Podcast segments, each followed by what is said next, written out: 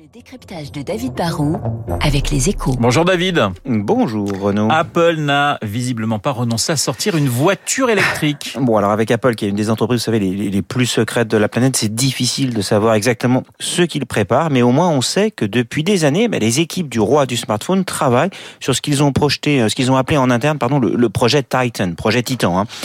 Ils réfléchissent en fait à lancer une voiture entièrement conçue par leurs soins. Et si on en reparle en ce moment, c'est d'abord parce que les observateurs d'Apple ont vu bah, qu'ils continuaient d'embaucher, même de débaucher des spécialistes de l'automobile chez pas mal de concurrents comme Tesla ou Ford. Ensuite, on sait que Foxconn, qui est le, sous-traitant asiatique industriel qui, qui assemble tous les iPhones euh, en Chine, à Taïwan, vient de racheter une usine automobile aux États-Unis et qu'ils vont proposer d'assembler des voitures conçues par des géants de l'électronique qui n'ont pas d'usine comme Apple. Du coup, dans la Silicon Valley, on parie maintenant sur le lancement en 2025 d'une Apple Car. Alors pourquoi Apple s'intéresse à ce marché, David?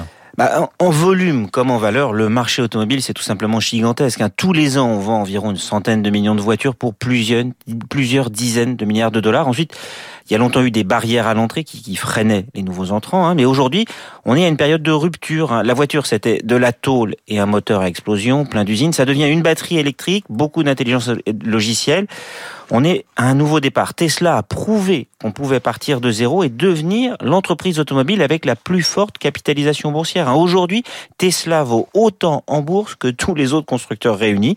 Alors forcément, Apple se dit que ça peut valoir le coup de tenter sa chance, surtout qu'Apple déborde de cash et cherche de nouveaux relais de croissance. Alors est-ce que Apple peut réussir sur ce créneau? Bah, ils ont pas mal d'atouts. Hein. Leur force déjà historique, ça a toujours été le, savoir-faire parfait qui leur permet d'intégrer les machines et le logiciel. Vous savez, le, mariage du hardware et du software. Ils font des produits euh, simples à utiliser. Ils arrivent à se différencier par le design, ce qui est aussi quand même très important dans l'automobile. Pendant longtemps, on disait que, que ce métier n'était pas fait pour eux car c'est très industriel et les marges sont limitées. Aujourd'hui, en fait, bah, il y a des partenaires industriels sous-traitants potentiels, hein, comme Foxconn dont je vous parlais. Les marges dans le haut de gamme auto pas si nulles que ça et surtout elles peuvent encore progresser car la voiture devient en fait une plateforme pour vendre des services. Ça veut dire qu'on peut générer des revenus récurrents. On vendra pas seulement une voiture une fois.